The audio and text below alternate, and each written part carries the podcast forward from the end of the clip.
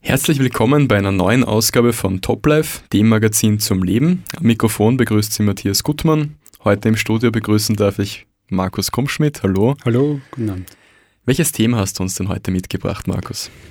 Sprachen der Liebe. Oh. Warum gerade Sprachen der Liebe? Was darf ich mir darunter vorstellen? Mal grundsätzlich ist Liebe sicher ein Thema, das immer wieder wert ist, äh, in Angriff genommen zu werden, weil wir einfach aus der Liebe heraus leben und dieses Buch, das es da gibt von Gary Chapman, hat mhm. einige tolle Entdeckungen in meinem Leben dann hervorgebracht. Und das habe ich vor einigen Jahren gelesen. Damals war ich schon 15 äh, Jahre verheiratet, jetzt sind es knapp 25 und das hat mich begeistert, weil die Idee, die dahinter ist, sehr einfach und auch einsichtig ist. Und ich habe das dann für mein eigenes Leben versucht äh, umzusetzen, einzubauen und manches ist mir sicher dabei gelungen und ja, die Beziehung zu meiner Frau blüht nach wie vor. Welche besonderen Erfahrungen hast du denn da durch dieses Buch machen können? Na, die Grundaussage des Buches ist, dass Menschen sich auf unterschiedliche Art und Weise lieben. Ich meine, überhaupt zu definieren, was denn Liebe bedeutet, ist ja gar nicht so einfach. Man würde wahrscheinlich sehr schnell bei irgendeinem Gefühl sein und Gefühle gehören sicher dazu, aber mhm. Liebe manifestiert sich ja dann auch sehr praktisch im, im, im Alltag, im Miteinander. Und die Grundaussage des Buches ist eben, man liebt auf unterschiedliche Art und Weise und die Kunst ist es, sich gegenseitig zu verstehen, so wie es notwendig ist, eben dieselbe Sprache zu sprechen, um dann in einen tieferen Austausch kommen zu können, ist es eben auch bei der Liebe notwendig, in die Richtung zu, zu wachsen und, und das umzusetzen. Und genau in diesen, in dieser Aussage des Buches, was hast du da für dich persönlich jetzt mitnehmen können? Was, was siehst du? Du bist ja 25 Jahre mhm. verheiratet, du hast ja mhm. sehr viel Erfahrung, gerade mit diesem Thema aneinander vorbei zu sprechen. Mhm. Vielleicht das persönliche Mitnehmen, dass ich das dann später noch anreihe, wenn wir dann auch die unterschiedlichen Sprachen äh, kurz beschreiben werden. Mhm. Ähm, was für mich auf jeden Fall eine große Einsicht war, ist die, dass im Verliebtsein man ganz automatisch und ohne jegliche Anstrengung und ohne dass man das überhaupt merkt, äh, alle Sprachen der Liebe spricht. Mhm. Mhm. Auch, auch die, zu denen man sonst eigentlich gar nicht fähig wäre, weil man von Natur aus nicht äh, für diese Sprache so angelegt ist. Mhm. Und wenn dann diese Phase des Verliebtseins nachlässt, dass dann die Herausforderungen beginnen, diese Sprachen der Liebe zu lernen. Das ist das, was ich so für mich persönlich mitgenommen habe, neben den ganz eigenen Sprachen der Liebe draufzukommen, eben, was ist meine Sprache der Liebe, was ist die Sprache der Liebe meiner Frau. In der Zeit spricht nachdem man sich kennengelernt hat, in der ersten Verliebtheitsphase, wie zeigt sich das denn? Ich meine, ganz allgemein beschrieben ist es ja eine verrückte Zeit. Man ist ja völlig weggetreten, fast fern vom Alltag, hat immer das Gesicht des Geliebten, der Geliebten vor Augen und äh, denkt ständig an irgendwelche gemeinsam verbrachten Stunden und die Gegenwart ist wichtiger als die Zukunft. Mhm. Man schwebt ja 20 Zentimeter oder manchmal auch noch mehr über dem Boden und kann von anderen manchmal gar nicht mehr ernst genommen werden, weil man äh, richtig, richtig fremd ist. Und nicht deswegen, weil man sich verstellt, sondern ich glaube, da, da kommt wirklich im, im Menschen ein, kommen Mechanismen in Gange, die da einfach wirklich dazugehören. Mhm. Mhm. Bei mir ganz praktisch, ähm, um jetzt auf eine dieser Sprachen der Liebe schon zu sprechen zu kommen, äh, eine der Sprachen der Liebe ist eben Zweisamkeit, eben Zeit nur für dich. Meine damalige noch Freundin hat ungefähr 125 Kilometer entfernt gelebt. Äh, sie war während der Woche dann immer im Internat, wo wir uns dann auch in dieser Gegend kennengelernt haben und Wochenends ist sie dann immer heimgefahren. Mhm. Und als sie dann einmal eine Ferienwoche zu Hause war und ich damals kein Auto, habe ich mir gedacht, wie kann ich sie am besten besuchen? Ich hätte mich natürlich in den Zug reinsetzen können oder ich hätte auch äh, Auto stoppen können, da war ich auch sehr erfahren, aber ich habe mir gedacht, für meine Freundin, da steige ich sogar aufs Fahrrad. Und obwohl ich damals nicht so gut durchtrainiert war, habe ich dann diese 125 Kilometer zurückgelegt. Äh, ich habe es dann am Schluss schon mehr und mehr mit dem Schwinden meiner Kräfte zu tun bekommen, mhm. aber es war einfach so bedeutsam, so wichtig, eben die Zeit mit ihr zu haben, eben äh, Zeit nur mit ihr und deswegen war ich da auch bereit zu investieren. Äh, stundenlange Gespräche, der Stoff geht einfach nie aus, die Ideen des anderen sind so interessant und jede Minute, jede gemeinsame Minute ist einfach kostbar, ungeteilte Aufmerksamkeit. Und in solchen Phasen sieht man sich in die Augen und, und, und ja, verschmelzt regelrecht ineinander, weil man einfach ja, aufeinander so Acht hat. Das wäre jetzt eine der fünf Sprachen der Liebe. Darf ich dir die anderen fünf Sprachen oder die anderen jetzt noch vier Sprachen vielleicht auch entlocken? Mhm. Was gibt es denn noch für Dimensionen, wie man Liebe zum Ausdruck bringen kann. Eine weitere Dimension wäre kleine Geschenke und Aufmerksamkeiten. Und mhm. auch da fällt mir eben eine Szene ein, wo ich, ich habe schon erwähnt, sie hat im Internat gelebt, mitten in der Nacht, es muss ein oder zwei Uhr gewesen sein, irgendwie das untere Ende der Feuerleite doch erlangt habe und an dieser Internatsmauer quasi dann hochgeklettert bin, sollte mich natürlich nicht erwischen lassen. Und dann bin ich oben angekommen mhm. und ich wusste natürlich, welches ihr Zimmer ist. Es war ein äh, lauer Sommerabend und das Fenster stand weit offen und äh, was ich nicht gemacht habe in dem Moment war hineinzusteigen, sondern ich hatte eben eine Überraschung mit die ich ihr aufs Fensterbrett gelegt habe. Es war eine rote Rose und eine Musikkassette. Damals gab es also noch Musikkassetten. Es war noch die Zeit vor den CDs. Mhm. Und das war dann einfach für mich etwas ganz Besonderes, ihr diese kleine Aufmerksamkeit zu machen, diese, dieses Geschenk zu geben. Und es ist dann einfach diese Sprache, wo man die Wünsche von den Augen des anderen abliest. Ja man, man, man liest aus dem anderen heraus, was der braucht, was er, womit er Freude hat. Man ist ständig auf der Suche, womit könnte er oder sie Freude haben, was könnte er oder sie gebrauchen. Und es sind dann wirklich Geschenke, die von Herzen kommen. Ja. Sehr schön, ja. Das sind also die ersten beiden Sprachen der Liebe. Dann gibt es noch weitere drei. Soll ich gleich fortfahren? Gerne, ich bin sehr ja. neugierig jetzt, ja. Eine dritte Sprache der Liebe, Lob und Anerkennung. Und eben gerade in den Verliebtsein, da ist dann die Pizza, die die Freundin macht, sicher die allerbeste Pizza, die man jemals mhm. gegessen hat. Oder wenn er dann irgendwie vielleicht äh, eine kleine Maschine repariert, die ihr kaputt gegangen ist, dann sagt sie, du bist der allerbeste Mechaniker, den ich je gesehen habe. Ja? Also man lobt sich, man sieht die Fähigkeiten, man sieht das Bemühen des anderen und man, man anerkennt das und drückt das dann auch wirklich verbal aus. Und nicht nur das, was der andere macht und kann, sondern auch, wie der andere ist. Ja, zum Beispiel auch, was das Aussehen anbelangt.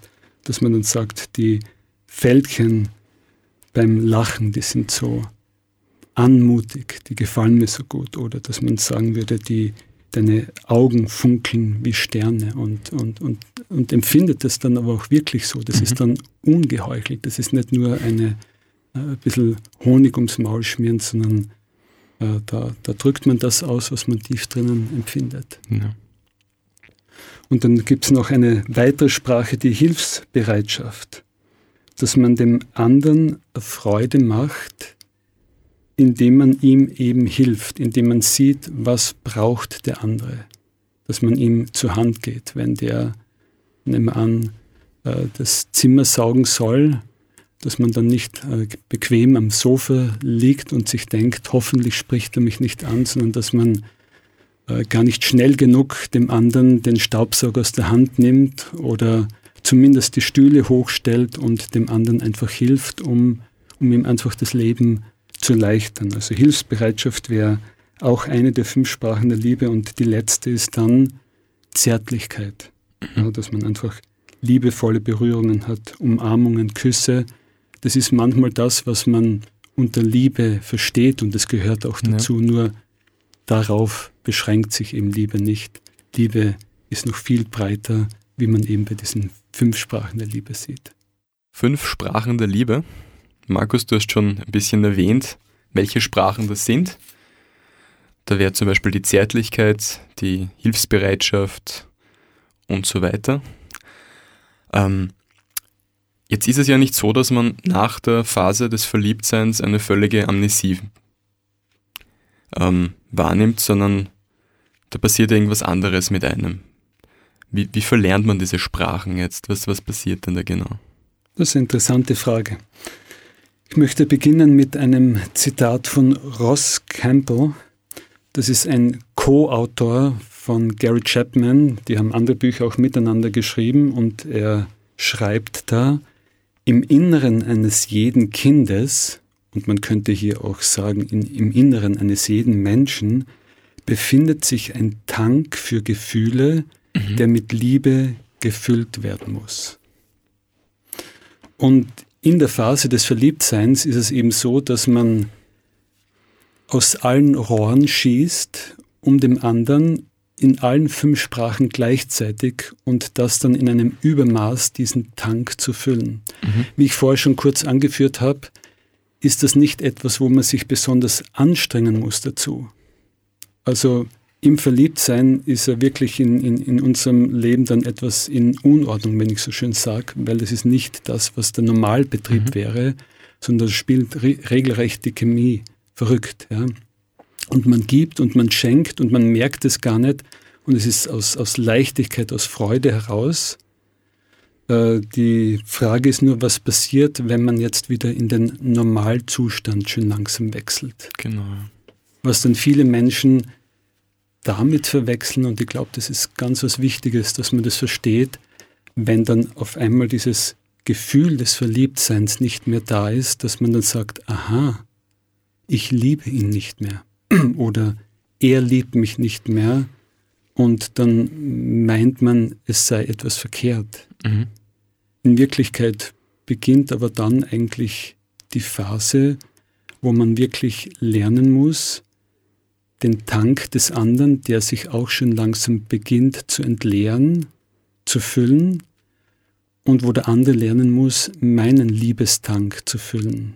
Weil wenn dieser Tank auf Dauer leer ist, dann wird es wirklich schwierig. Mhm. Als ich damals, das fällt mir, fällt mir jetzt gerade eine lustige Geschichte ein, mit meiner damals frisch vermählten Frau in Griechenland unseren Hochzeitsurlaub äh, verbracht habe. Unsere Flitterwochen, wir haben das damals ausgedehnt auf acht Wochen, hatten nicht viel Geld dabei und deswegen in allen möglichen interessante Situationen sind wir dann gekommen und beim Zurückfahren sind wir dann auf der Autobahn so dahin gefahren und dann habe ich gesehen, die Tankuhr neigt sich schon mehr und mehr dem Leerzustand zu. Und dann bin ich halt noch ein paar Kilometer gefahren und noch ein paar Kilometer und schlussendlich habe ich gemerkt, der Wagen beginnt zu stottern. Ja. Mhm. Und es war definitiv, weil der Tank leer war und glücklicherweise mit dem letzten Schwung bin ich wirklich dann noch in eine Tankstelle hineingerollt. Mhm. Äh, blöderweise habe ich die Sache fast zu einem Sport entwickelt. In den letzten 20 Jahren ist mir das dann insgesamt drei, viermal passiert, dass ich es gerade noch am letzten Drück in die Tankstelle geschafft habe. Mhm. Zwei, dreimal habe ich dann einen Benzinkanister gebraucht, weil ich es dann übertrieben hatte. Wenn es dann um die Frage der Liebe geht, dann ist das nicht mehr so lustig, weil wenn der Tank wirklich leer ist und leer wird auf Dauer, mein eigener oder der meines Partners, der Menschen, die um mich herum sind, dann tritt wirklich eine sehr bedenkliche Situation ein, wenn eben dieses Gefühl des Verliebtseins abflaut, wenn dann statt Komplimenten Sätze kommen wie wie schaust du denn wieder aus? Wo es also vorher war, deine, deine Fältchen um den Mund herum, die sind so, so anmutig und so schön. Und jetzt sage ich dann, wie schaust du denn aus? Das wäre dann so das negative Beispiel des, äh, für, für Komplimente, wenn statt stundenlange Gespräche ich dann sage, ich weiß nichts mehr mit dir anzufangen, wenn statt kleinere Überraschungen dann die Frage gestellt wird, was soll ich dir bloß zum Geburtstag schenken, wenn statt Hilfsbereitschaft dann Sätze kommen wie mach dir deine Sachen selber und wenn statt Zärtlichkeit äh, die Reaktion kommt, jetzt bitte nicht, ich habe zu tun, also spätestens dann äh, sollten die Signallampen angehen und dann sollte man lernen, äh, dass es Wege daraus geben muss, denn Viele fragen sich in dieser Situation, was ist denn schiefgegangen, glauben, ihre Beziehung sei gescheitert, glauben, es ist vielleicht der Verkehrte?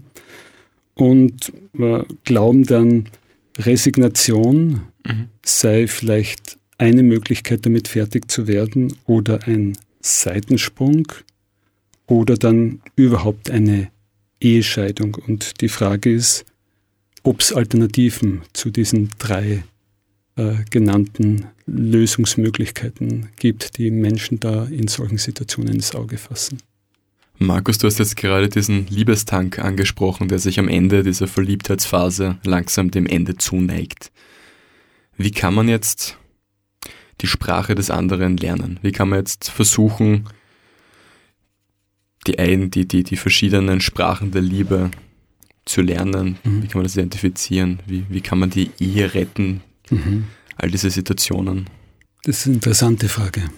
Vielleicht zuerst mal, dass man sich wirklich bewusst wird, dass es verschiedene Sprachen gibt. Äh, um das wieder mit einem Beispiel zu illustrieren, es mag ja sein, dass du gut Chinesisch sprichst und ich gut Japanisch. Nur wenn du kein Japanisch verstehst und ich kein Chinesisch, dann hilft uns diese Sprachkenntnis nicht.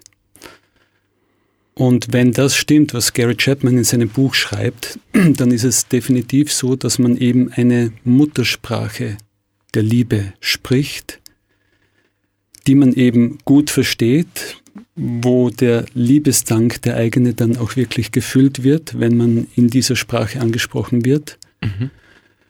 Und es gilt herauszufinden, vor allem einmal für sich selber, welche Sprache spreche ich? Was ist denn meine Liebessprache?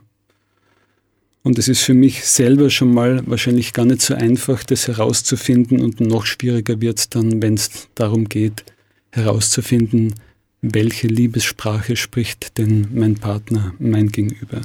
Mhm. Aber es gibt sicher so drei Hilfen, äh, in, in, in dieser Phase des Kennenlernens der Liebessprache des anderen oder auch der eigenen. Zum einen einmal, dass man beobachtet, sich selbst beobachtet, wie man Liebe zum Ausdruck bringt. Dass man einmal auf dieser Skala dieser fünf Liebessprachen einfach versucht zu identifizieren, wenn ich jetzt dem anderen Zuwendung gebe, auf welcher Schiene gebe ich es dem ihm, in, in welcher Sprache. Und wahrscheinlich tut man dann eben das für den anderen, wofür man selber empfänglich ist und was mhm. man sich gerne wünschen würde.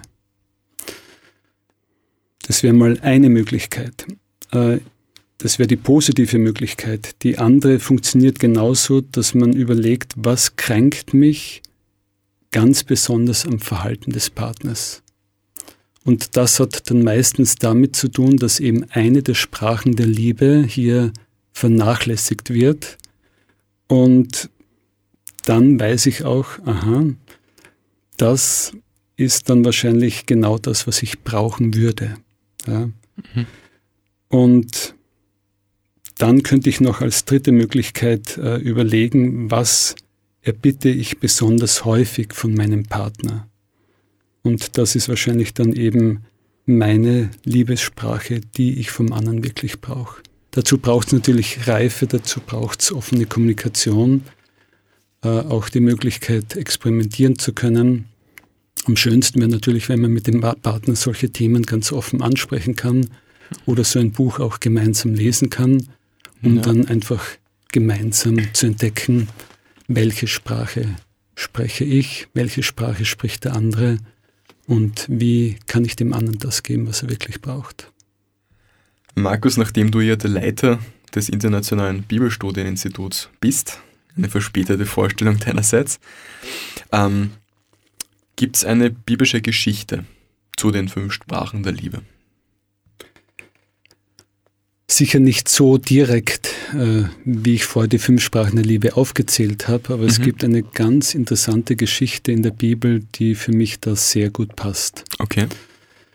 Da wird davon erzählt, dass Jesus unterwegs war mit seinen zwölf jungen Leuten, mit den jungen Männern, mit denen er immer unterwegs war, und die hat er dann in die Stadt geschickt und ist bei einem Brunnen zur Mittagszeit auf eine Frau gestoßen die gar keine Jüdin war und normalerweise war es nicht üblich, dass die beiden Nationen dann miteinander irgendwie verkehrt hätten. Die beiden Kulturen haben sich eher gemieden, noch dazu Mann und Frau.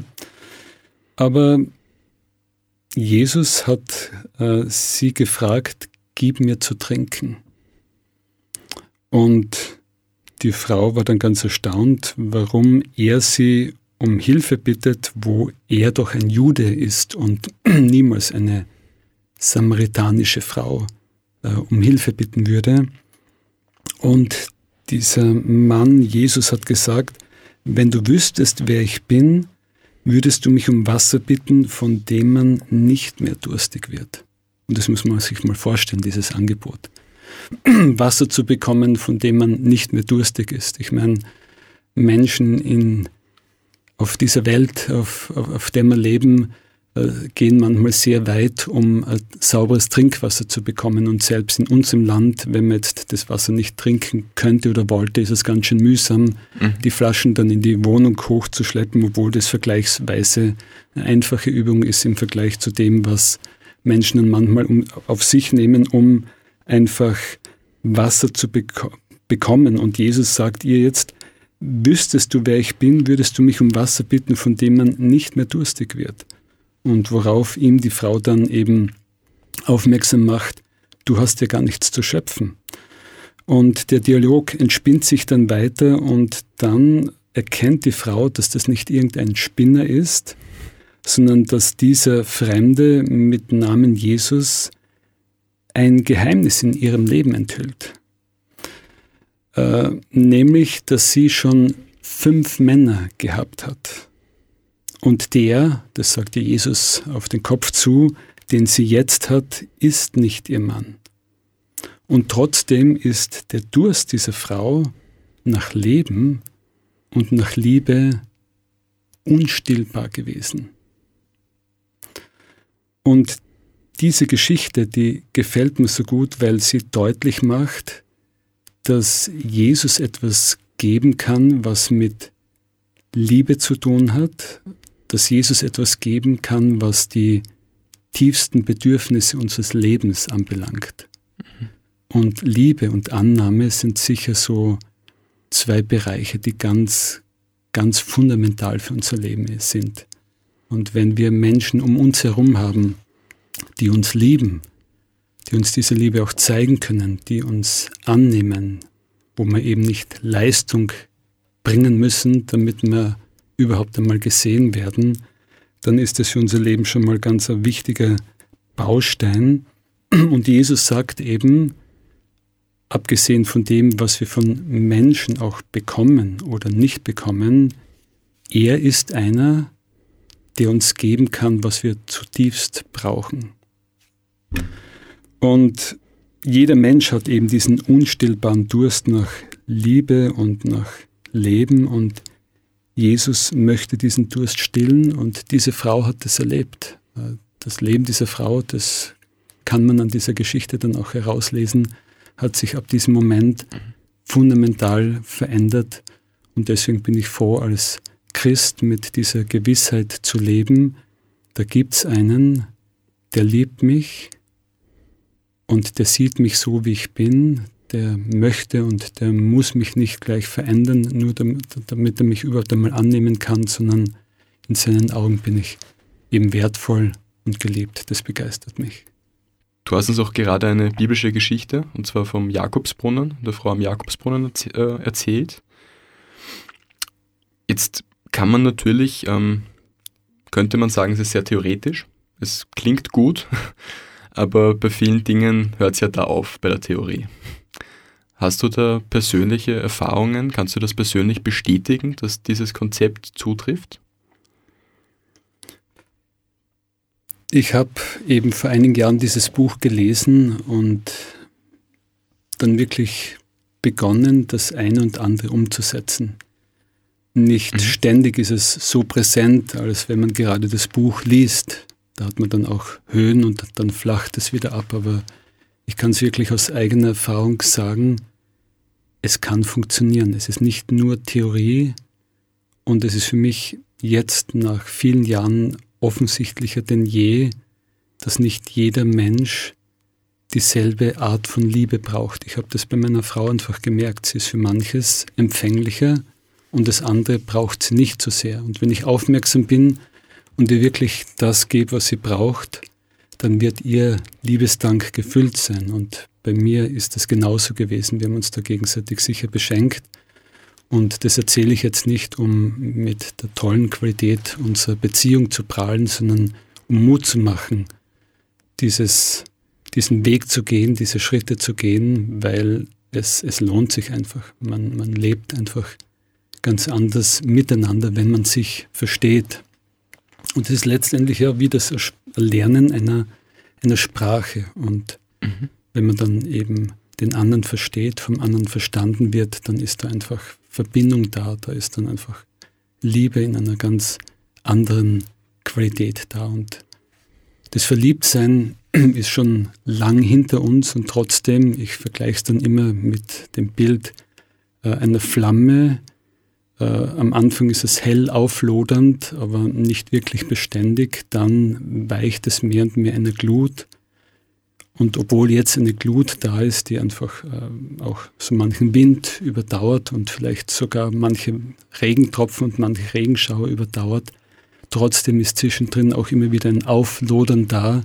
Mhm. Und es ist genau, es, es, es, es gibt dann genauso wieder Phasen, wo es richtig spannend ist und richtig schön ist und wo man sagt, es ist, es ist eigentlich eine ganz andere Qualität noch wie in den ersten Monaten und Jahren. Und äh, mich freut es unheimlich, dass eben dieses Prinzip der Liebe wirklich etwas ist, das, das funktionieren kann. Das ist nicht nur eine philosophische Idee, das ist eben nicht nur äh, eine Phase des Verliebtseins, sondern das ist etwas, was trägt im Leben und davon zehre ich. Sehr schön. Danke, dass du da warst, lieber Markus. War ein sehr, sehr spannendes Thema mit dir. Ich hoffe, wir können uns das nächste Mal wieder über sowas unterhalten bringst immer sehr interessante Themen mit. Mhm. Ja, auch Ihnen danke, liebe Zuhörer. Wir freuen uns, wenn Sie wieder einschalten. Auf Wiederhören. Auf Wiederhören. Liebe Zuhörer, wenn Sie unsere Sendungen nachhören möchten, dann haben wir unter www.awr.at eine sehr umfangreiche Mediathek für Sie zusammengestellt und auch immer wieder Überraschungen für Sie vorbereitet. Schauen Sie vorbei, wir freuen uns auf Sie.